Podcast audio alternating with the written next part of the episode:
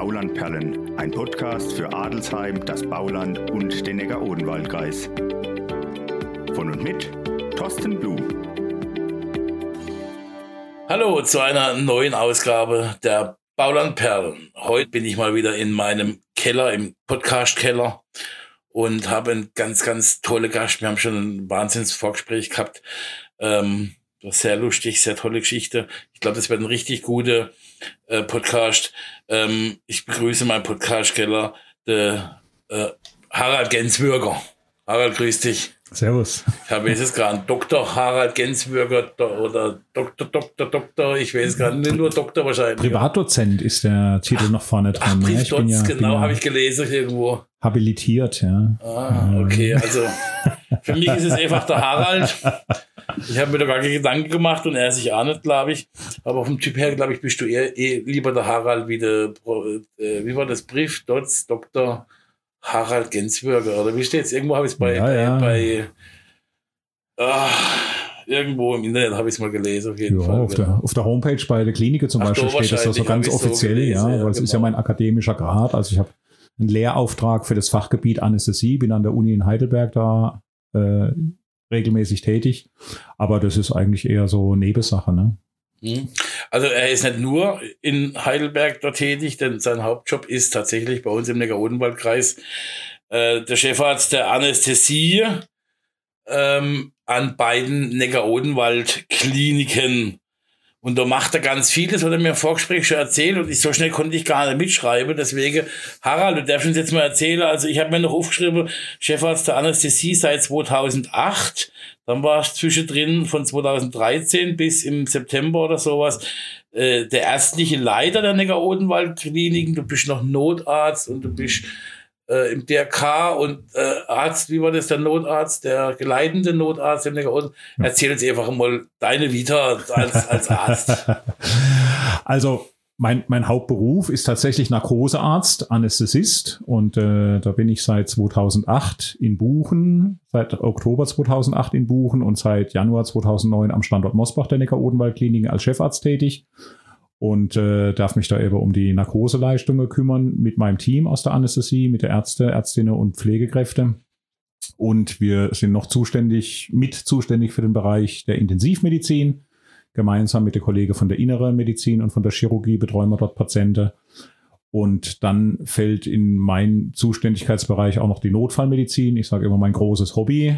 Bin ja als Zivi 1990 beim DRK in Buchen äh, dann so ein bisschen mit dem Blaulichtmilieu in Berührung gekommen und bin dann immer tiefer abgerutscht. Während dem ganzen Studium äh, im Rettungsdienst gearbeitet in Mannheim. Gut aus dem Blaulichtmilieu und, äh, abgerutscht. Ja, ja, ja, ne, genau. ja. Und ähm, ja, habe dann äh, da alle mögliche Sachen auch im Klinikum Mannheim gemacht, wo ich ja vorher tätig war. Also war im, im Notarztdienst natürlich tätig, aber auch auf dem Christoph 53 war auch in Mannheim schon leitender Notarzt. Und äh, die Tätigkeit habe ich dann im Prinzip als hier fortgesetzt. Aber also wie gesagt, die Haupttätigkeit ist eigentlich an der Neckar-Oderwald-Klinik äh, im Klinikalltag. Da war ich jetzt auch heute im OP zum Beispiel und habe da Narkose gemacht. Und dann gibt's halt drumherum noch so ein paar Aufgaben, die dazukommen. Und gerade im Notarztdienst äh, sind es ja mittlerweile vier Standorte. Als ich angefangen habe, hatte man die Notarztstandorte in Buchen und in Moosbach. Die Kollegin Hartheim hatte noch einen dritten Notarztstandort im Neckar-Oderwald-Kreis. Dann kam 2014 der Standort Osterburger dazu und äh, seit 2016 haben wir noch einen Standort in Asbach.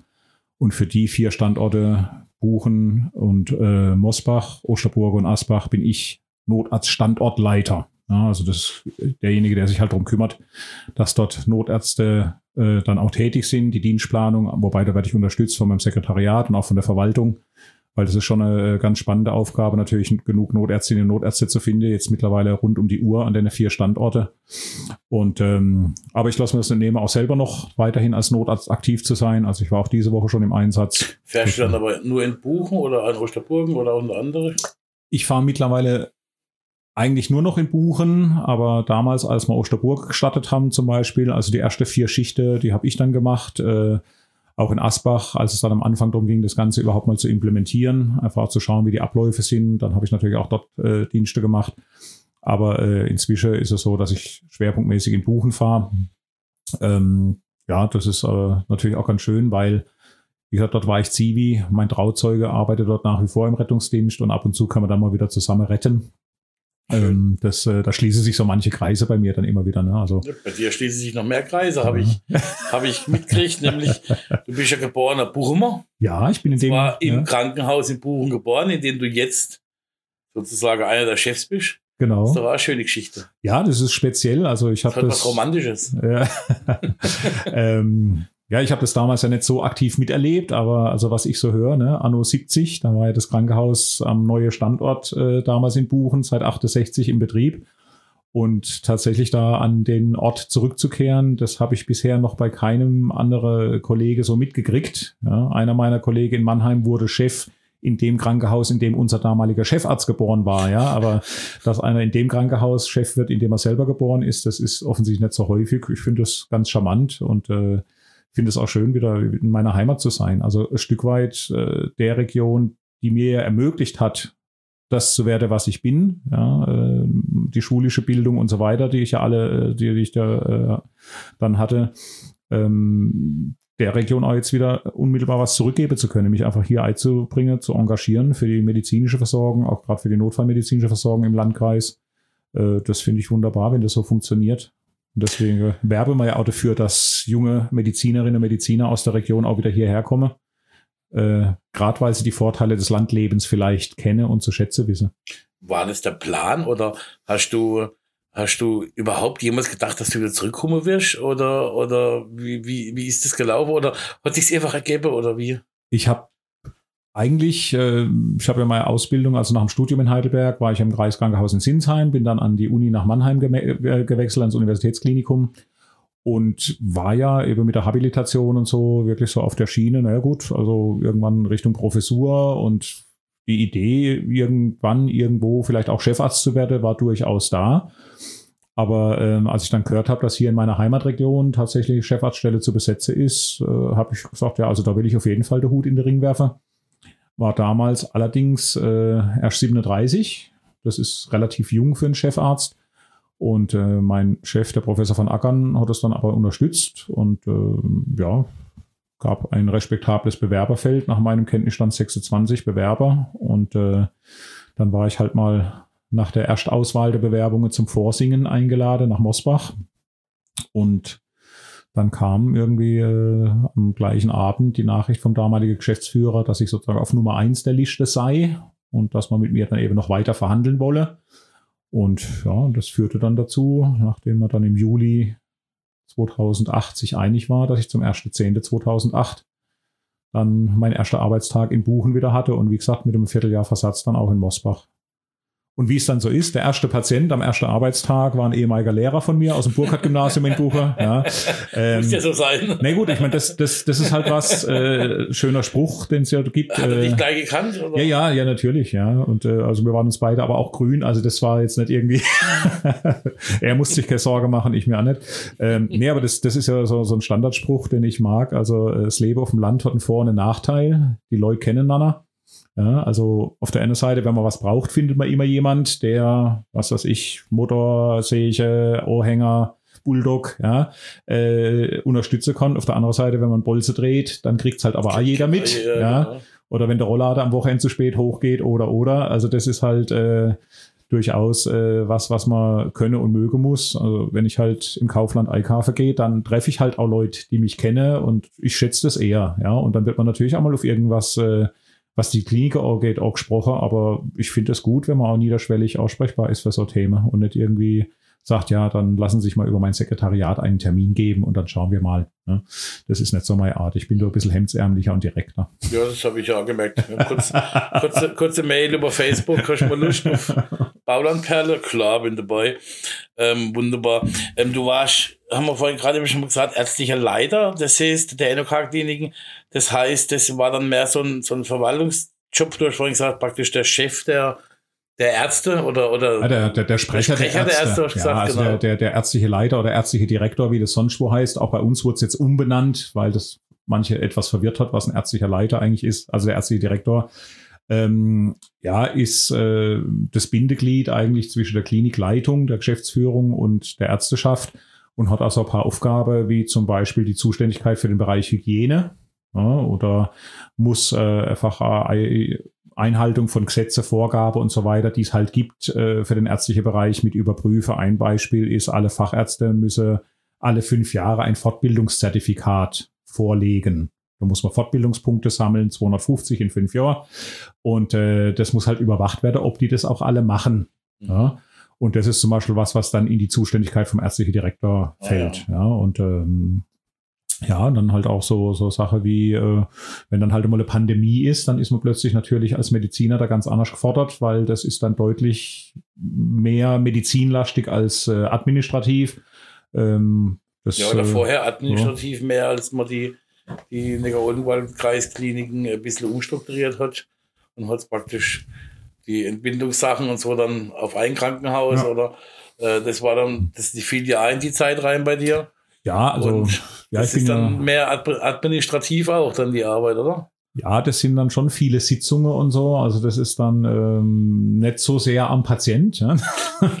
aber trotzdem für die Patienten, wobei man sagen muss, also diese Neukonzeption, tatsächlich diese Überlegungen, wie können wir äh, innerhalb der Neckar-Oderwald-Klinik mit den beiden Standorte, die 27 Kilometer auseinander sind, äh, in einem Landkreis mit 1100 Quadratkilometer Fläche, wie können wir die medizinische Versorgung sicherstellen? Das war eigentlich so die große Überschrift. Und wir saßen damals dann auch in der Klausurtagung zusammen und deswegen, also diese Überlegungen, was machen wir wo, äh, das hat nicht die Geschäftsführung alle entschieden, das hat auch nicht der ärztliche Direktor in irgendeiner Form alle entschieden, sondern das war wirklich so, dass wir uns zusammengesetzt haben, haben uns so wirklich viele Gedanken gemacht, was passt wohin, wie können wir und uns war natürlich klar, dass ein riese Aufregerthema das sein wird, dass wir gesagt haben, Geburtshilfe nur noch an einem Standort weil man sonst natürlich das Personal rund um die Uhr vorhalten müsse für beide Standorte, für die Kreissäle, Hebamme, großes Problem. Also da hat der Fachkräftemangel schon viel, viel, viel, viel früher zugeschlagen. Und ähm, dann Wobei das ja tatsächlich ein ausgemachtes Problem ist aus der Politik mit Versicherung und die ganze. Also wer sich doch mal interessiert, sprecht bitte mal jemand ober kennt, wo Hebamme ist und die wird euch ganz, ganz viele drüber erzählen. Ja, also da, wobei da muss man sagen, da haben sie die Klinik auch ein Stück weit in der Hand. Das haben wir ja auch gemacht, dass man gesagt hat, okay, man kann ja dann bei der Versicherungssache unterstützen. Ja. Äh, freiberufliche Hebamme ganz, ganz schwierig, muss man ehrlich sagen. Ähm, aber das war zum Beispiel so ein Thema, wo wir gesagt haben, okay, A, aus der Not heraus, wir können es gar nicht auf Dauer problemlos abbilde, äh, das Personal zu kriegen. Und auf der anderen Seite waren die Zahlen pro Standort tatsächlich auch äh, perspektivisch zu gering, um sicherzustellen und wieder das übergeordnete Ziel, dass es auf Dauer noch eine Geburtshilfe im Neckar-Oderwald-Kreis gibt. Ob die jetzt in Buchen oder in Mosbach ist, generell war mal die Idee, es muss eine geben.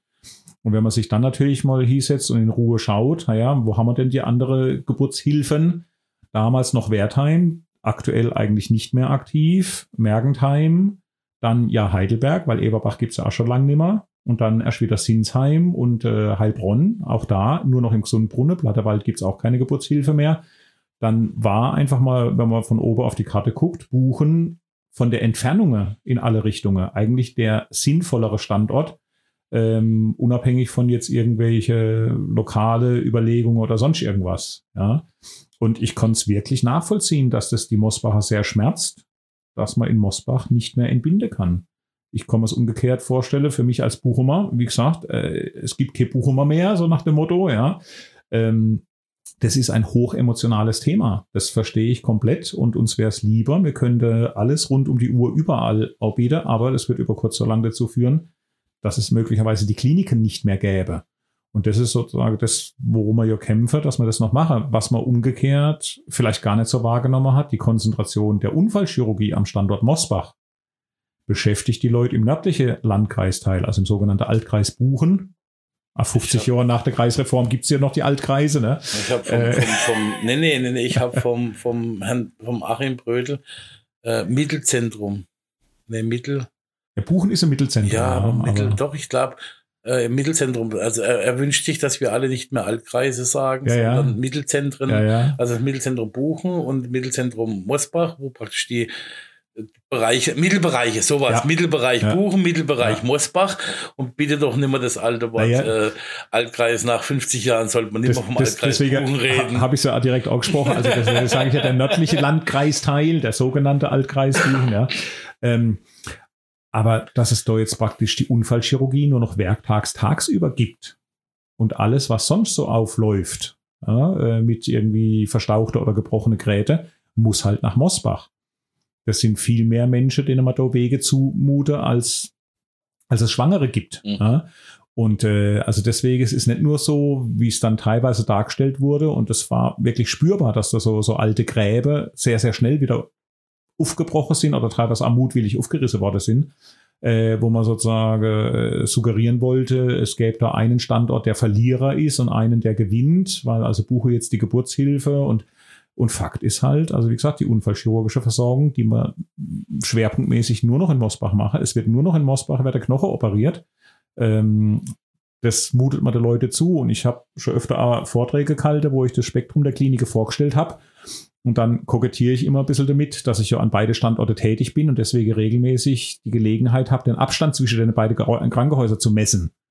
Und meine Wahrnehmung ist, der Abstand vom Standort Buchen zum Standort Mosbach ist auf den Meter genau gleich weit wie von Mosbach nach Buchen. Ich glaube ja? glaub auch fast. Aber sagen wir, für die Menschen aus der Region Buchen ist der Weg nach Mosbach üblicher.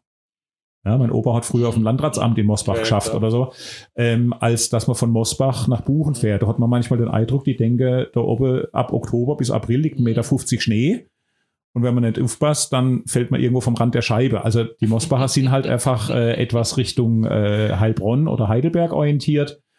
Ähm, ich habe dann auch schon ein bisschen spitzbübisch gesagt, naja, ähm, das ist halt auch ein bisschen das Problem der Bevölkerung der engen Flusstäler. Ne? Äh, mir auf der Höhe, wir haben ein bisschen mehr Weitblick, aber das nee, ist nicht böse gemeint, ist auch nur ein Spruch. Also ich äh, Wann war, das, wann war die, die Reform? Wir haben äh, im Januar 20 haben wir das vorgestellt im Kreistag und haben dann mit der Umsetzung begonnen. Das erste war die äh, Geriatrie, die wir in Mosbach auch konzentriert haben, also die Versorgung von alten Menschen. Und die Geburtshilfe war dann im Mai 20. Und dann sind zum Jahreswechsel 2021 eben die Chirurgie, die Allgemeinchirurgie in Buchen konzentriert worden. Die machen nur noch zwei OP-Tage die Woche in Mosbach mit kleineren Eingriffen und die Unfallchirurgie am Standort Mosbach konzentriert wurde. Und gibt's kann man schon zahlenmäßig sagen, hat sich das gelohnt? Es war ja damals. Also, ja. dass man Defizit machen, das, das, das weiß man ja, aber ja. Äh, ist das Defizit dann durch die Geschichte schon kleiner? Kann man das schon messen oder muss man vielleicht noch warten? Oder gibt es schon Zahlen für die Jahre dann?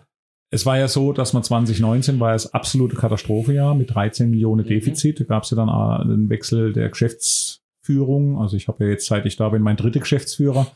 Ähm, und ähm, in der Kreistagssitzung, wo wir das vorgestellt haben, in der Alte Melzerei, ich glaube, die Zahl der Personen, die geglaubt hat, dass mir das, was ein Teil der Vorgabe war, nämlich ein maximales Defizit von 7,7 Millionen für das Jahr 20. Äh, ich glaube, die Zahl der Personen, die dran geglaubt hat, war überschaubar. Also ich habe dazu gehört, die Chefarztpflege hat dazu gehört, unsere Klinikleitung, der Herr Hehn, der kaufmännische Direktor, der Harald Löffler, der Pflegedirektor, der Kurt Böhrer. Ähm, aber ich glaube, ansonsten äh, war das ein sehr elitärer Kreis, der überzeugt war, wir kriegen das hin. Ja. Und das haben wir ja für 2020 eben von 13 Millionen kommend, diese 7,7 haben wir unterschritten.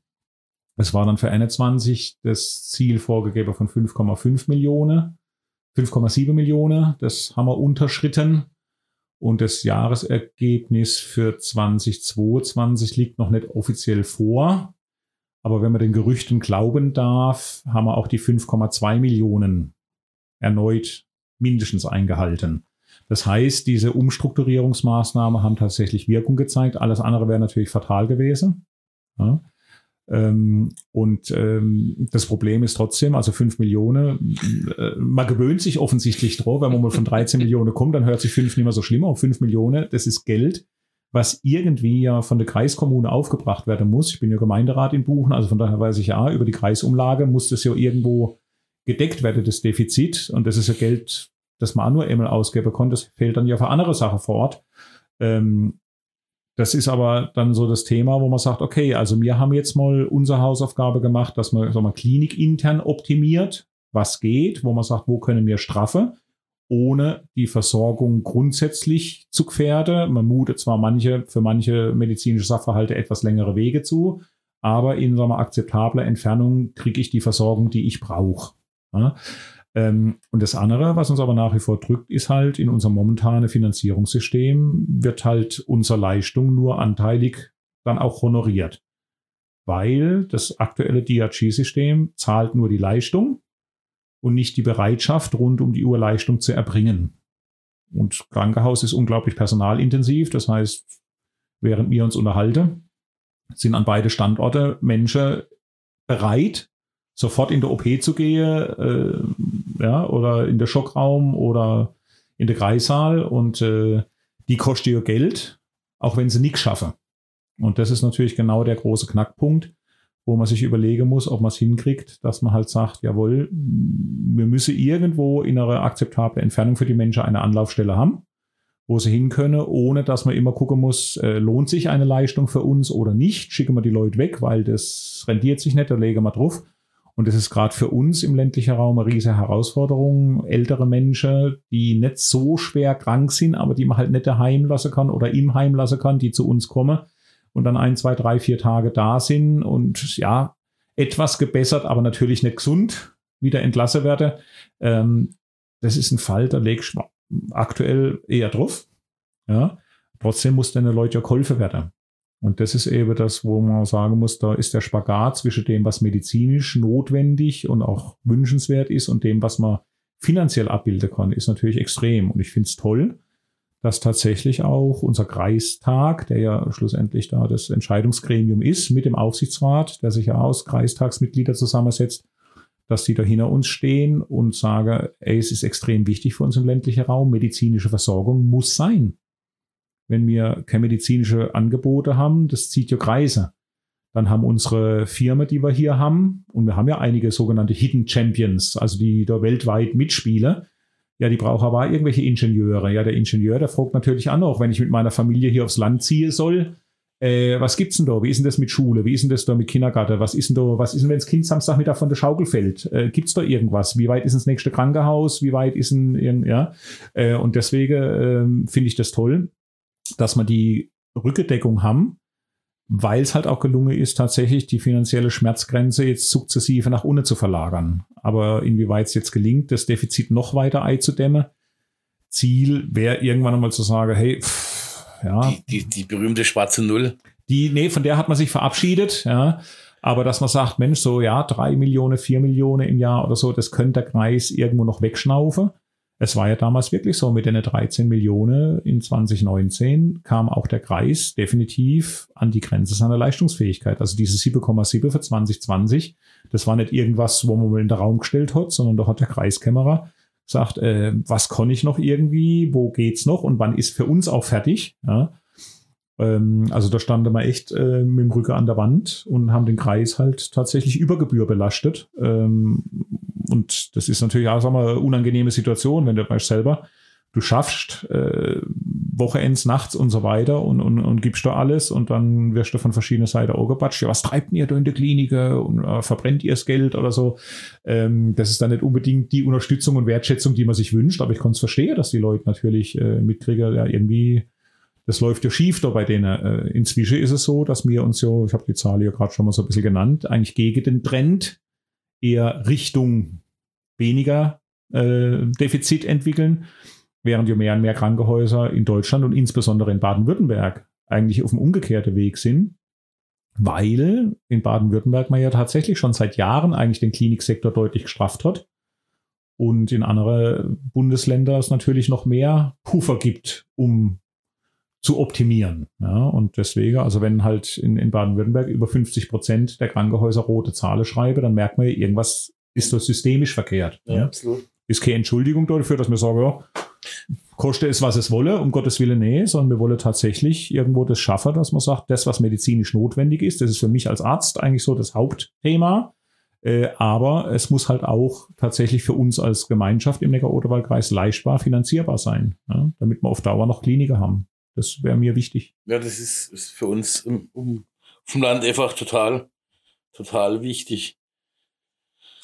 Ja, das war nochmal jetzt super, super interessant. Ähm, Notarzt, haben wir schon gehört, bist du auch, aber nicht nur ein einfacher Notarzt, der das auch, äh, bei dir ist nichts einfach nur ein bisschen. Also, äh, mach, mach mal, was du schon gesagt wenn ich, ich, ich habe aufgehört als ärztlicher Leiter. Wie, wie, wie ist dein, dein, dein Spruch gewesen? Naja, ich habe im Bekanntenkreis habe ich gewitzelt. Ich bin seit erste Zehnte in Altersteilzeit. Ne? Ich habe den ärztlichen Leiter abgegeben. Ich habe auf 100 Prozent reduziert. Ich mache jetzt nur noch Chefarzt. Ja. Nein, also. Äh Aber du bist ja dann praktisch ähm, noch der übergeordnete Notarzt für den Kreis. Also der, der Notarzt Kreismeister sozusagen. Nee, nee, nee, also nicht der Kreisbrandmeister, sondern der Kreisnotarztmeister sozusagen. Ich bin leitender Notarzt. Das mhm. ist eigentlich eine Einsatzfunktion. Das ist jemand, der bei einem größeren Schadensereignis alarmiert wird. Mhm. Ja, bin aber auch Sprecher unserer Gruppe leitender Notärzte und damit ah, halt im Prinzip auch der Ansprechpartner für die Leitstelle, äh, für den Kreisbandmeister zum Beispiel, also wenn es auch um, um äh, einsatztaktische Frage geht. Wir haben zum Beispiel auch so Versorgungskonzept für den Masseanfall von Verletzten erarbeitet. Also solche Sachen mache ich dann auch mit. Aber ähm, der leitende Notarzt, da geht der Piepser und dann wer am nächsten ist, übernimmt und, und hat dann die medizinische Einsatzleitung im Prinzip. Mhm. Aber es ist tatsächlich auch eine gewisse Leitungsfunktion. Und nebenbei, und damit ich dann die Begrifflichkeit dann tatsächlich für den, der nicht in dem Thema drinne steckt, noch völlig verwirrend werde, bin ich ja eben auch der Standortleiter oder der ärztliche Leiter der Notarztstandorte. Auch da gibt's mhm. halt pro Standort muss jemand benannt sein, der sich halt drum kümmert. Äh, wie gesagt, Dienstplangestaltung, wie ist es mit der Ausstattung der Fahrzeuge, was braucht man da, sind die Vorgabe umgesetzt und so weiter. Ähm, ja, aber das ist, sag ja, seit ich Zivi bin, so meine, meine große Passion ist eigentlich so diese, dieses, äh, die Notfallrettung. Ja. Aber bei euch im Buchholden Tag auch nur 24 Stunden, oder? Gut, da hat mein alter Chef schon immer gesagt, der Tag hat 24 Stunden, wenn dessen nicht lang, der muss halt nachts was machen. Also äh, ja, äh, es ist ja Weil es geht ja noch weiter. Ich habe mir schon noch andere Sachen aufgeschrieben. Also äh, in deiner Freizeit im, im, im DRK aktiv, äh, als, als Ersthelfer, Helfer vor Ort noch, ähm, äh, und lauter Geschichte und dann äh, machst du noch Aktionen, also ja. wo du dann drüber hinaus noch mit Kindern arbeitest oder äh, äh, Defi-Projekt steht und man besprechen wir alles jetzt noch gleich mal ja. aber wie gesagt, wo nimmst du die Zeit her und und wenn, wenn du hinkommst, sagen deine Kinder, wer ist denn der Onkel, wo der zur Tür reinkommt, warum hat der einen Schlüssel oder wie Nein. ist das bei euch? Nein, ich meine, das ist, ja, das ist ja so, das ist eine Frage der Organisation. Also ich kann ja, wenn ich Notarztdienst habe, bin ich ja nicht permanent im Einsatz. Mhm. Das heißt, ich kann ja die Zwischenzeit auch mal nutzen okay. um dann zum Beispiel halt äh, Projekt mobile Retter, diese Alarmierung von qualifizierte Ersthelfer via Smartphone, um solche Sachen zu machen. Oder um Jetzt halt, lass uns das mal ja, abarbeiten. Genau, ja. mobile Retter, das fand ich, das schon mir vorhin erklärt. Das finde ich total genial, das System. Ja. Erklär uns das mal. Ähm, ich habe über einen Freund äh, jemanden kennengelernt, also Chefarzt in Hamburg ist der, mit dem habe ich mal einen OP-Management-Kurs zusammen gemacht und wir haben uns bei einem Kongress äh, getroffen an der Küste und da hat er jemand mitgebracht und ähm, der hat was erzählt, wo ich sofort hellhörig worden bin, habe gesagt, Mensch, was macht der? Der hat, äh, der gibt Leuten eine App aufs Handy und dann können die von der Leitstelle geortet werden, wenn jemand bewusstlos ist, wenn irgendwo ein Kreislaufstillstand zu vermuten ist, wenn es jemand braucht, der Wiederbelebungsmaßnahme einleitet. Und dann bimmelt's bei denen und dann heißt, pass auf, 1200 Meter Luftlinie, 300 Meter Luftlinie, da ist was, kannst du gerade. Das heißt, der Computer, der Algorithmus merkt äh, anhand deinem GPS-Signal, wo du gerade bist, genau. diese Menschen, die auf dem, auf der, also die die App von euch hier im Neckar-Kreis ja. benutzen, da wird dann abgefragt, wo sind die? Und wenn bei mir und beim Nachbar jetzt, jetzt ja. ein Notfall kommt, dann kommt bei dir da eine Mail rein. Genau. Und das ist eben so die geniale Idee, äh, während man mit der Piepser ja bisher immer wohnortbezogen alarmieren, sei es jetzt bei der Helfer vor Ort oder bei der Feuerwehr oder so, wo man das kennt, äh, werde ich standortbezogen alarmiert. Das heißt, ich war halt schon mal mit dem Auto in der Werkstatt in Waldürn und plötzlich geht das Ding und dann konnte ich äh, 900 Meter entfernt tatsächlich bei einem Kreislaufstillstand unterstützend helfen, bis die Kollegen vom Rettungsdienst da waren. Und gerade beim Kreislaufstillstand geht's ja um die Zeit ja, und äh, deswegen wollen wir eben, wenn es geht, irgendjemand, äh, der auch weiß, wie das geht, dorthin lenke, damit eben möglichst schnell begonnen wird mit Wiederbelebungsmaßnahmen. Und das System wächst und gedeiht. Und wir haben, das ist genial, muss ich sagen. Ja, wird, aber wir haben uns da ja nur äh, angedockt an eine Idee, die jemand anders hatte. Also die Kollegen haben das äh, 2013 gestartet. Und ähm, wir sind jetzt seit 2018 dabei, also im Oktober werden es fünf Jahre. Und äh, können jetzt nach der Pandemie auch wieder verstärkt in die Helferausbildung einsteigen. Ja. Und äh, das System, also mobile Retter heißt es, äh, es gibt auch andere Systeme, ähm, deckt mittlerweile in Deutschland acht Millionen Einwohner ab. in äh, etwa 35 Landkreise und kreisfreie Städte. Also es ist auch nichts, was jetzt irgendwie mal so äh, Strohfeuer ist, wo man sagt, na, mal gucken, wie lange das hält, irgendeine Startup, irgendeine App oder sowas, ist ja gleich gemacht, sondern das ist wirklich was, was sehr, sehr gut läuft, was sehr, sehr professionell gemacht wird und was rein ehrenamtlich funktioniert, was mit viel, viel Engagement funktioniert und was eben auch dank vieler Sponsoren und Unterstützer funktioniert, weil natürlich äh, die Server müssen betrieben werden, die Software muss äh, gewartet werden und so weiter. Da entstehen auch Kosten. Also das war damals auch ganz toll, dass man das implementieren konnte hier im Landkreis, weil halt einmal mehr der Landrat, großer Unterstützer der Blaulichtfamilie, dann eben auch Klinke mitgeputzt hat und gesagt hat, wir haben da was. Äh, ne, nach unserem DEFI-Projekt hätte man wieder was Neues, um die, um den Neckar-Oderwald-Kreis etwas herzsicherer zu machen. Und äh, also, dass das gelungen ist, das, das ist ja sowas, was einen selber wieder motiviert. Und wenn man sieht, man kann auch andere dann im positiven Sinne infizieren äh, mit äh, dem Gedanke zu helfen im Notfall. Äh, und dann, ja, daraus bezieht man auch ganz viel Energie. Also finde ich total genial.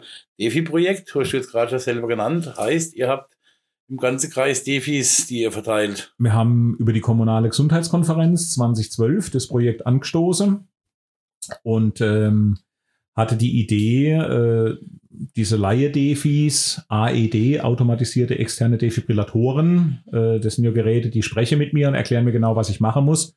Da kann ich als Laie nichts verkehrt machen. Weil, da steht keiner und schreit weg vom Tisch. Nee, nee, nee, weil auch das Gerät äh, im Prinzip entscheidet ja, ob der Stromstoß abgeben wird. Also ich kann okay. da drauf rumdrücken, so viel ich will. Solange der nicht das Kammerflimmern erkennt, gibt er keinen Stromstoß frei. Ich mache gern Laie-Vorträge zu dem Thema. Äh, also da erkläre ich das ja immer ganz, ganz genau, weil die Leute Sorge haben. Und gesagt, nee, mit dem Gerät könnt ihr definitiv nichts verkehrt machen. Also das sind Geräte, die auch in den USA in öffentlichen Gebäuden hängen müssen. Äh, die sind sozusagen nachher sicher. Ähm, und äh, dann war die Idee damals auch vom Achim Brödel und mir, hey, es wäre doch toll, wenn man da einfach im Landkreis ein paar mehr Geräte hätte. Ja? Und äh, die internationale Empfehlungen, die es da gibt zur Wiederbelebung, die werden alle fünf Jahre aktualisiert und die haben also zunehmend auch die Rolle von diesen Defis mit in den Fokus genommen. Die zählen mittlerweile zu den Laien- oder Basismaßnahmen. Also drücken beim Kreislaufstillstand, beatmen, wenn man sich zutraut und der Einsatz von Soma Defi, das sind die Basismaßnahmen der Wiederbelebung heutzutage. Ne? Ähm, und dann haben wir gesagt, es wäre schön, wenn wir da, und dann haben wir halt auch mal ein bisschen informiert und äh, dann versucht auch, äh, dann entsprechend äh, die, die Leute zu interessieren, auch Firmen zu interessieren. Dann sind damals äh, die Sparkasse und die Volksbank haben gesagt, ja, wir haben ja unsere Hauptgeschäftsstelle zumindest mal und haben dann auch zunehmend SB-Bereiche die ja oft dann in der Ortschaft in zentraler Lage sind, rund um die Uhr zugänglich und so ausgestattet. Und das ganze Projekt hat so Fahrt aufgenommen, dass man also ähm, dann irgendwann mal 150 Standorte, 200 Standorte, 250 Standorte im Landkreis feiern konnte und ganz aktuell gerade auf die 300 zuschießen. Das wird in Kürze soweit sein, weil immer mal wieder Leute dann doch noch mitkriegt haben, was, da haben wir ja noch gar nicht. Und ach Gott, bei uns im Ort gibt es das ja noch gar nicht. Hat, das brauchen wir auch. Warum hängt bei uns in der Sporthalle sowas nicht? Und äh, deswegen, also das Projekt hatte sehr, sehr große Dynamik und wir haben über dieses Thema sicher auch ganz viele Menschen noch mit dem Thema Wiederbelebung in Kontakt gebracht. Auf jeden Fall. Bestimmt auf jeden Fall, wie, wenn ich jetzt, was weiß ich, einen Teilort von einem, wir haben noch keinen hier hängen, ja. in Alzheimer haben wir hängen, das weiß ich, aber ja. nur in einem Teilort oder irgendwas, wenn ich das jetzt haben will, mhm. muss ich den dann bezahlen oder, oder, oder, oder ist der über Sponsoren oder über das Projekt abgedeckt oder wie läuft das ab? Und wenn ja, was kostet der? Muss genau. ich dann sammeln gehen im Ort und sage so, wir machen gibt Sammlung ganz, dafür? ganz, ganz unterschiedliche Modelle, wie das gelaufen ist in der Vergangenheit. Also grundsätzlich, wenn man auf die Homepage vom Neckar-Odewald-Kreis geht und gibt als Suchstichwort AED ein, dann kommt man auf die Unterseite, wo unsere interaktive Karte ist. Das heißt, man kann erstmal nachgucken, was gibt's denn bei mir? Haben wir im Ort überhaupt schon welche? Ach Gott, wusste ich gar nicht. Auch das ist ja schon mal hilfreich, wenn man es dann rausfindet. Ähm, und dort sind auch die Kontaktdaten von der Melanie Rudolf von der Kommunalen Gesundheitskonferenz hinterlegt, an die kann man sich wenden. Und ähm, die Standorte, die es gibt im Landkreis bisher, also entweder, wie gesagt, äh, teilweise die Banken, die so Sache bei sich initiiert haben, ähm, in Behörden, in Firmen. Äh, es gab äh, Fundraising-Aktionen, gerade hier in Adelsheim zum Beispiel, an der Martin von Adelsheim Schule, die haben damals Lebkuchenherze mhm. verkauft quasi, um, um sich ein Defi zu finanzieren. Es gibt Spende von Privatpersonen und, und, und. Das Einzige, was uns immer ganz wichtig ist, es gibt ja auch diese Sponsoring-Defi-Geschichte. Da waren wir mal ganz ausdrücklich davor, weil das sind Firmen, die sammeln ein Vielfaches von dem ein, was so ein Gerät kostet. Also man rede von 1500 bis 1800 Euro. Ja. Ähm, und dann hänge die so Gerät befristet für drei Jahre hin und danach wolle sie wieder Geld. Also da waren mhm. wir immer explizit. Äh, da gibt's, also es ist deutlich besser, wenn man dann sagt, wir fragen mal hier im Ort rum und auch da, wie gesagt, also Vereine, die dann schon gesagt haben, ja, da machen wir was. Äh, ähm, in Bödigheim, der Heimatverein, hat dann gesagt, sie schreibe sich das Thema mal auf die Fahne und haben dann eben auch äh, die Menschen auch gesprochen, die Firma, die ortsansässig sind. Das End vom Lied ist in Bödigheim hängen jetzt zwei Defis, mhm. einer am Bürgertreff und einer in der Sporthalle, weil tatsächlich so viel Geld zusammenkam, dass man gemerkt hat, das reicht für zwei Geräte. Und was ganz, ganz wichtig ist, und, und das biete ich ja immer wieder auch, habe ich auch schon oft gemacht, dann machen wir eben auch eine Veranstaltung wo wir mal erklären, wofür das Gerät eigentlich ist und erklären, wie einfach Wiederbelebung ist und die Leute also motivieren, weil ich der feste Überzeugung bin, die meisten wollen ja helfen. Mhm. Sie haben nur oft die unbegründete Angst, sie könnte was verkehrt machen, sie könnte irgendwas schlimmer machen. Und deswegen gibt es auch die Woche der Wiederbelebung, auch diese im September wieder, geht von uns Anästhesiste aus. Äh, prüfen, rufen, drücken, der ganz einfache Slogan. Äh, dass ich halt zumindest mal die Notrufnummer 112 beherzigt, dass man die Leute dort erinnert und wenn sich jemand traut, halt äh, dann doch mal mit der Herzdruckmassage, Thoraxkompression zu beginnen. Mein ganz flapsiger Spruch ist dann immer wieder, fangen Sie doch einfach mal an, wenn der Betreffende sich wehrt, dürfen Sie doch sofort wieder aufhören. ähm, und wenn er stillhält, machen Sie das einzig Richtige. Ja. Und wenn irgendwo in der Nähe so ein Defi ist, schauen Sie, dass den jemand holt, machen Sie das Gerät auf, dann spricht es mit Ihnen, erklärt Ihnen alles. Aber das macht natürlich mehr Sinn, wenn man das mit den Leuten auch dann einfach mal praktisch durchgeht. Wir waren neulich in Mudau, Gesangverein und Heimatverein, Veranstaltung mit 50 Leuten, war tolle Stimmung und die Leute sind damit rausgegangen mit der Überzeugung, ich traue mich jetzt vielleicht eher. Ja? Ähm, und also deswegen, es geht nicht nur darum, dass man die Defis aufhängen, sondern dass man tatsächlich das Thema Erste Hilfe propagieren. Ja? Und äh, ja. ja. Ich habe da ein bisschen meine, meine, meine eigene Meinung. Ich bin, ich habe es letztens erst erzählt, äh, gesagt, war ganz überrascht, mein, mein Gegenüber äh, jeder Autofahrer sollte meiner Meinung nach alle fünf Jahre einen neuen Rotkreuzkurs machen. Weil du, du, du nickst, ja, und, ja. und äh, äh, aber da kann man, da, da hat man was, wo man die Leute, äh, wie soll ich das sagen, nicht an der Eier packen kann. Man kann, man, man, man hat die Leute einfach da, die Leute sind, die wollen, die müssen Auto fahren und dann hat man, hätte man eine Möglichkeit zu sagen, ähm, ich habe einen Bericht gesehen im Fernsehen, da war der, ich glaube, es war der, da hat der, der äh, RBB in Verbindung mit der Verkehrswacht und der Feuerwehr, die haben einen fingierten Unfall ja, ja. Äh, gehabt und haben dann nach der Kreuzung die Autos auch kalt, die weitergefahren sind. Ja. Das war wirklich, das 21. Fahrzeug hat erst angehalten, morgens, im, im, im Vormittags, im, im, im Frühverkehr. Und das war ein bärtiger, Harley-Fahrer, tätowiert, das war der erste, der gesprungen ist. Und 20 davor sind weitergefahren und die 20 dahinter sind auch weitergefahren. Und dann wurden die angehalten. Der Polizist hat sich aufgeklärt, dass das jetzt unterlassene Hilfeleistung war und so weiter. Und das Kamerateam hat geguckt, warum. Und da kam meistens zur Antwort, äh, ich muss zur Arbeit, ich habe gezeigt und außerdem, ich weiß ja gar nicht mehr, was ich machen soll. Das ist so lange her, dass ich den Rotkreuzkurs gemacht habe. Ja. Und ich fände es halt einfach wichtig, dass, dass man das regelmäßig, ich für meinen Teil habe das äh, vor Corona äh, regelmäßig gemacht. Jetzt Corona war ein bisschen Ausnahmezeit, aber will unbedingt wieder einen Rückkreuzkurs machen, ähm, weil ich es einfach wichtig finde, dass man da drin bleibt. Ja. Und ähm, deswegen bin ich persönlich der Meinung, eigentlich alle fünf Jahre ein Auffrischungskurs, Rotkreuzkurs, würde uns allen gut tun. Das unterschreibe ich. Das Problem, das ich halt sehe, ist die Geschichte mit der Verpflichtung. Ja, wenn ich Leute zu was zwinge, dann ist die Motivation natürlich überschaubar. Ähm, wir machen Angebote niederschwellig und die Leute, die kommen, toll, die machen es richtig. Äh, das spreche ich ja immer so an. Also in der Regel ist es ja wirklich so, die, die Menschen, die drinnen sitzen, jetzt neulich Heimatverein, Gesangverein Mudau, äh, der Altersdurchschnitt war knapp über 30. Ne? Und äh, dann sage ich halt immer so, naja, also wenn ich mich jetzt hier im Raum umschaue, bei der Meiste liegt jetzt der letzte Führerschein, also liegt der Führerscheinkurs wahrscheinlich jetzt auch schon sechs, sieben Jahre zurück. Dann lache viele ne, und sagen, und viele haben sich bestimmt schon weil überlegt, haben, man müsste mal wieder, man müsste mal wieder. Heute haben sie es tatsächlich getan. Schön, dass sie da sind. Und mein Vortragstitel typischerweise ist keine Angst vor erster Hilfe. Und deswegen, und das meine ich ja ganz ernst, also gerade jetzt bei uns im ländlichen Raum, die Leute wollen helfen. Und sie haben aber, so wie ich es vorhin gesagt habe, die unbegründete Angst, sie könnte was verkehrt machen, sie könnte was schlimmer machen. Wenn jemand einen Kreislaufstillstand hat, wenn jemand einen Kreislaufstillstand hat, dann ist er ja prinzipiell tot. Das Herz steht, der Kreislauf ist zum Erliegen gekommen, keine Atmung mehr. Also eigentlich kann man jetzt nichts mehr falsch machen, sozusagen. Schlimmer machen kann man es zumindest nicht. Mhm. Ja?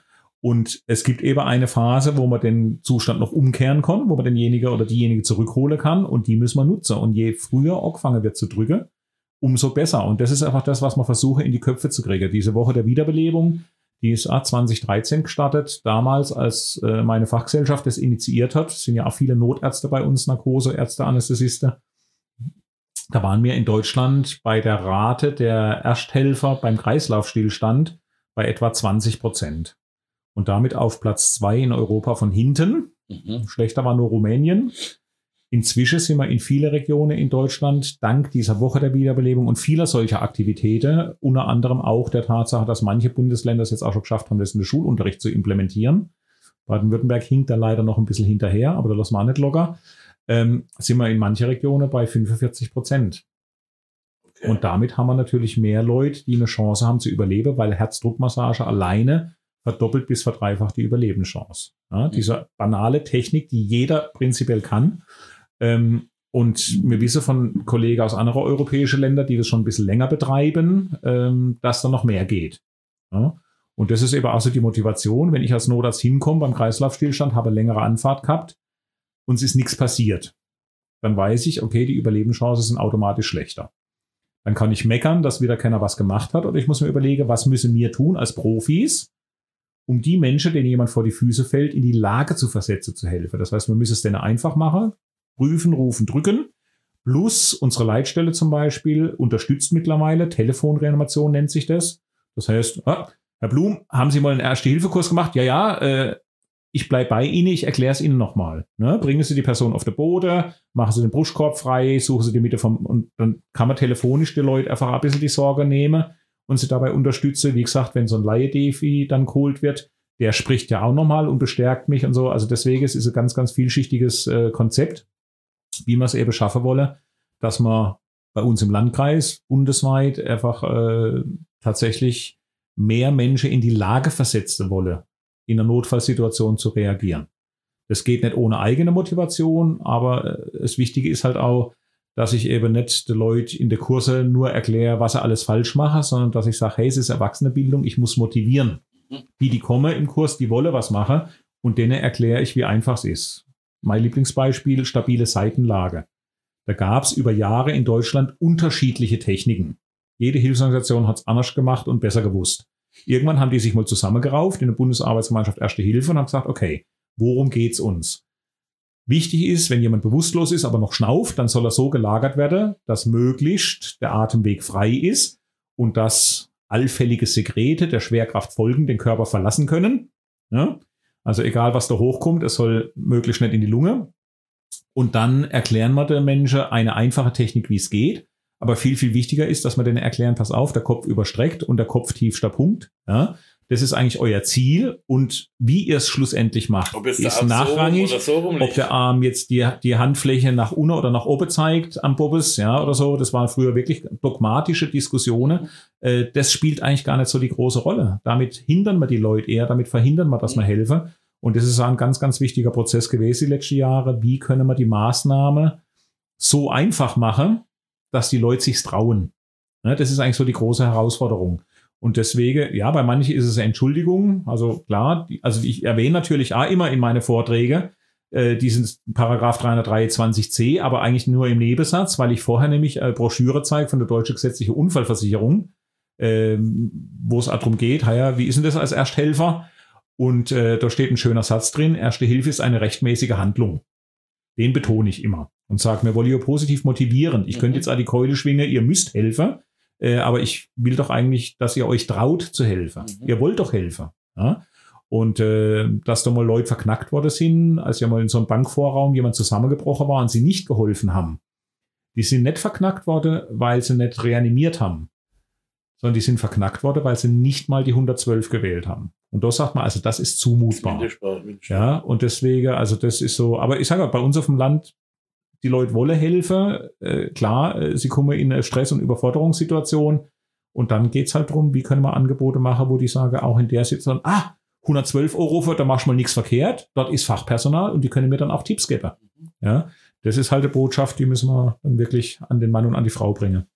Du hast jetzt gerade von Erwachsenenbildung geredet. Ich weiß aber, ihr macht Kinderbildung. Also ich habe ich hab, äh, die Kinderhochschule äh, Medizin Ja, ähm, vorher gelesen, auch im Vorgespräch mit dir haben wir es vorhin kurz drüber gehabt. Was ist das, die Kinderhochschule Medizin? wir machen immer zum Beginn der Sommerferien machen wir Vorlesungen für junge Studierende im Alter von 8 bis 12 Jahren zu Medizinthemen. Also dieses Jahr zum Beispiel geht es ums Herz und um die Lunge. Also zum einen wollen wir natürlich erklären, wie das Ganze funktioniert, zum anderen vielleicht aber ein bisschen dafür werbe, dass man möglichst sorgsam mit den Organen umgeht, also Stichwort Rauchen oder so, oder sich auch sportlich betätigt, um das Herz zu unterstützen. Oder dann gibt es einen Vortrag vom äh, unfallchirurgischen Kollege, wie wird der Knochen äh, repariert. Ja? Oder ich mache dann einen äh, zur, auch zur Niere, von der Apfelschorle zum Urin. Ne? Also wie funktioniert denn das alles da? Ähm, geht einfach darum zu informieren. Und, Und, die sitzen äh, dann da und hören sich praktisch das an wie, wie Studenten in der, in der Vorlesung? Ja, oder? also wir machen das so ein bisschen spielerisch. Natürlich muss man sagen, äh, es muss natürlich altersgruppe gerecht sein. Es muss zwischendrin einmal auflockernde äh, Elemente geben. Äh, man muss die einmal ein bisschen mit einbinden. Also gerade jetzt beim, beim Herz zum Beispiel ist es so, man übt dann einmal, wo kann ich meinen Puls tasten am Hals. Und dann werden halt einmal zehn Kniebeuge gemacht. Dann ist schon mal ein bisschen Bewegung, man kann sich ein bisschen auspowern. Und dann kommen wir mal feststellen, huch, plötzlich schlägt schneller. Und dann wird ein bisschen erklärt, warum schlägt das Herz jetzt schneller? Weil es jetzt, ne, es muss jetzt mehr leisten, wie funktioniert das und so. Ähm, und da wollen wir einfach nur, äh, wie gesagt, für Medizinthemen interessieren. Ähm, nicht mit der Idee, dass man jetzt lauter äh, Nachwuchsmediziner da heranzieht, sondern wirklich um ein bisschen äh, für, für die eigene Gesundheit, für den eigenen Körper vielleicht ein bisschen äh, ja, Interesse und Verantwortung zu wecken. Aber es war ganz witzig. Ich war jetzt äh, kürzlich bei der Berufsinfobörse an meinem alten Gymnasium, am Burger Gymnasium in Buchen. Und dann äh, habe ich eben über das Medizinstudium informiert. Und dann sitzt die eine da und sagt, irgendwoher kenne ich sie doch. Und dann irgendwie kam man drauf. Sie war vor einigen Jahren, also jetzt in der 12. Klasse, war sie bei der Kinderhochschule Medizin und hat sich dort daran erinnert. Und, ja, nee, und dann, äh, äh, ja, und wie gesagt, die Idee ist halt tatsächlich, dass man sagt, komm, also wir wollen denn hier ein bisschen was mitgeben, äh, wollen das, und, und ganz, ganz spannend ist, äh, tatsächlich, wie, wie, wie gestalte ich die Vorträge? Also, 8- bis 12-Jährige, das ist über dem Level von Sendung mit der Maus. Ja. Und so ein bisschen unterm Level von Galileo. Also ich sage immer so, irgendwo dort dazwischen muss ich sie abholen. Es darf nicht zu kindlich sein. Ich darf sie aber natürlich gnadenlos überfordern. Und ähm, deswegen ganz klar auch die Vorgabe, also die, die, der jeweilige Vortragsblock geht 45 Minuten. Dazwischen ist eine halbstündige Pause. Da gibt es dann eine Apfelschorle, Wasser und eine Brezel äh, für die 2 Euro, die man verlange, die man zu 100 Prozent an der ambulante Kinderhospizdienst weiterleite, also von Kindern für Kinder. Dann ist die zweite Vorlesung. Und ganz wichtig ist eben, es ist immer Zeit einzuplanen für Fragen. Und das ist dann hochspannend. Das ist eigentlich so der Teil, der natürlich ja ganz schwer kontrollierbar ist. Was kommt da so? Und ähm, da gibt's dann alles von eben eigene Erfahrungen. Ja, mein Opa hat einmal einen Herzinfarkt gehabt, über meine Mama schafft aber euch im Krankenhaus. Also manchmal wollen die Kinder nur was erzählen. Und äh, es ist auf jeden Fall also ein, ein riesen Spaß. Es macht wirklich Freude. Ich freue mich doch schon wieder drauf, äh, wenn es dann da die zwei Tage rund geht. Vormittags in Buchen, nachmittags in Mosbach. Kinderhochschule-medizin.de ist die Homepage, kann man nachgucken. Ja. Tickets gibt's ab Ende Juni. Jeweils in den Krankenhäusern in der, In der, in der zentrale Patientenaufnahme, genau, früher am Dresen. In der Notaufnahme an der Ja, ja, Tresen. äh, genau. am, am, am Dresen, ja, genau. Okay. Ähm, und dann geht's dann noch für die ganz kleinen Kinder. Ja, für Das jüngere war Kinder. jetzt in Buchen erst. Beim Goldene Mai Kürzlich, genau. haben wir wieder Teddybären-Krankenhaus gemacht. Genau, erklär uns das einmal. Das äh, ist ja also äh, faszinierend. Die, wie gesagt, die Idee, ähnlich wie bei der Kinderhochschule Medizin, ist ja auch ein bisschen Berührungsängste abzubauen. Ja, und äh, gerade für, für kleinere Kinder ist ein Arztbesuch oder vielleicht sogar ein Krankenhausbesuch natürlich häufig, also es ist eine fremde Umgebung, potenziell bedrohlich. Und die Idee von Teddybäre Krankenhäuser, die gibt's ja an viele Orte, ist, dass man sagt, okay, spielerisch, das Kind schlüpft in die Elternrolle und die Puppe oder der Teddy, das Kuscheltier, das ist sozusagen der Patient. Und dann kommen die mit ihrem Teddy oder mit ihrem Dino, der sich halt, was weiß ich, den Schwanz verstaucht hat, der Dino. Und dann äh, läuft es über einen Empfang, wo über erstmal Personalie aufgenommen werde und ein bisschen die kranke Geschichte. Dann gibt's auch so einen Bogen, wo man dann ausfüllen kann, kindgerecht, kann man dann also einzeichnen, wo die Beschwerde sind. Und damit sie sich auch richtig realitätsnah äh, fühle, gibt es natürlich auch einen Wartebereich mit Buntstifte und Malbücher und so weiter. Und dann ähm, gibt es dann echte Ärzte aus der Neger-Odewald-Klinik, die dann da die Behandlung gemacht Und haben. ihr kommt dann auch angezogen mit Maske und mit Kittel? Nee, nee, nee, nee. Also Kittel um Gottes Willen nein, sondern das ist ganz, ganz wichtig. Also Kittel ist ja auch wieder so Barrieregeschichte, also einfach nur so das OP-Oberteil, also in Blau und Mhm. Grün. Ähm, und dann halt Stethoskop um den Hals, dass man als Arzt ein bisschen erkennbar ist.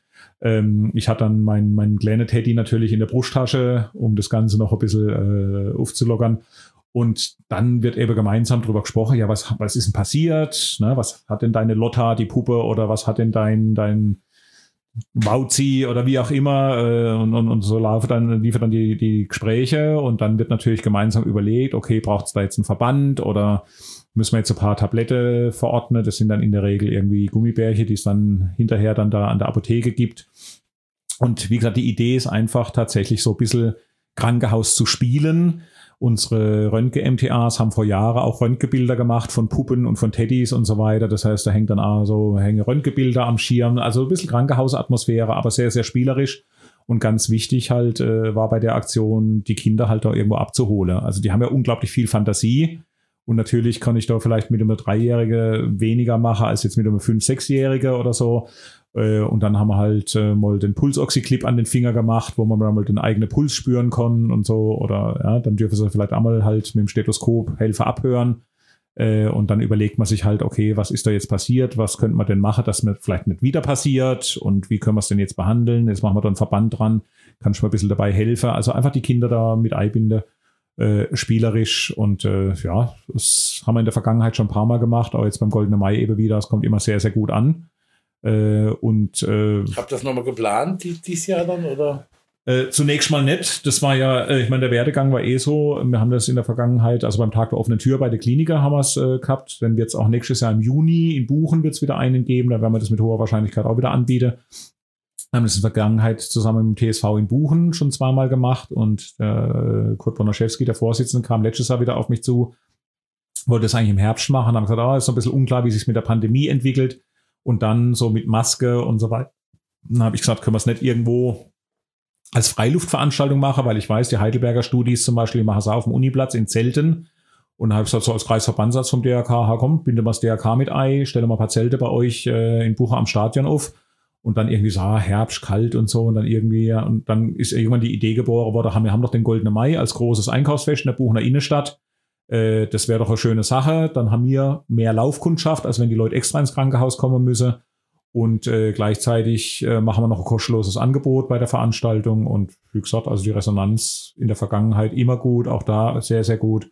Und äh, wir werden das sicher wieder machen. Das hört sich, oder das ist richtig coole Aktion. Also ich merke schon, du machst da ganz, ganz, ganz viel noch außerhalb von deinem, von deinem eigentlichen Job. Ähm, eins noch ganz zum Schluss, wir sind eigentlich schon über unserer Zeit, aber der Hubschrauber in, im Ravenstein, äh, also bei uns oben an der Autobahn, der kommt. Ja, es gibt ein Luftrettungsgutachten fürs Land Baden-Württemberg und der Standort, der ist beschlossene Sache. Ähm, die europaweite Ausschreibung soll in der zweiten Jahreshälfte 23 erfolgen. Das heißt, ich hoffe, dass der Helikopter hoffentlich 24 endlich mal irgendwann abhebt. Okay, das ist doch, ja, für die, für die, die mit denen ich gesprochen habe, die sagen, oh Gott, dann die Tag und Nacht, der Hubschrauber, ähm, das wird ja Wahnsinn für uns. Ne, der startet eh nur tags. Also Also der startet nur tags, nicht ja. nachts, okay. Das ist dann schon mal für die gut. Aber ich glaube, für uns als, äh, für das Gebiet als Abdeckung mit dem Hubschrauber ist es einfach ähm, richtig, ein richtig, richtig großer Gewinn.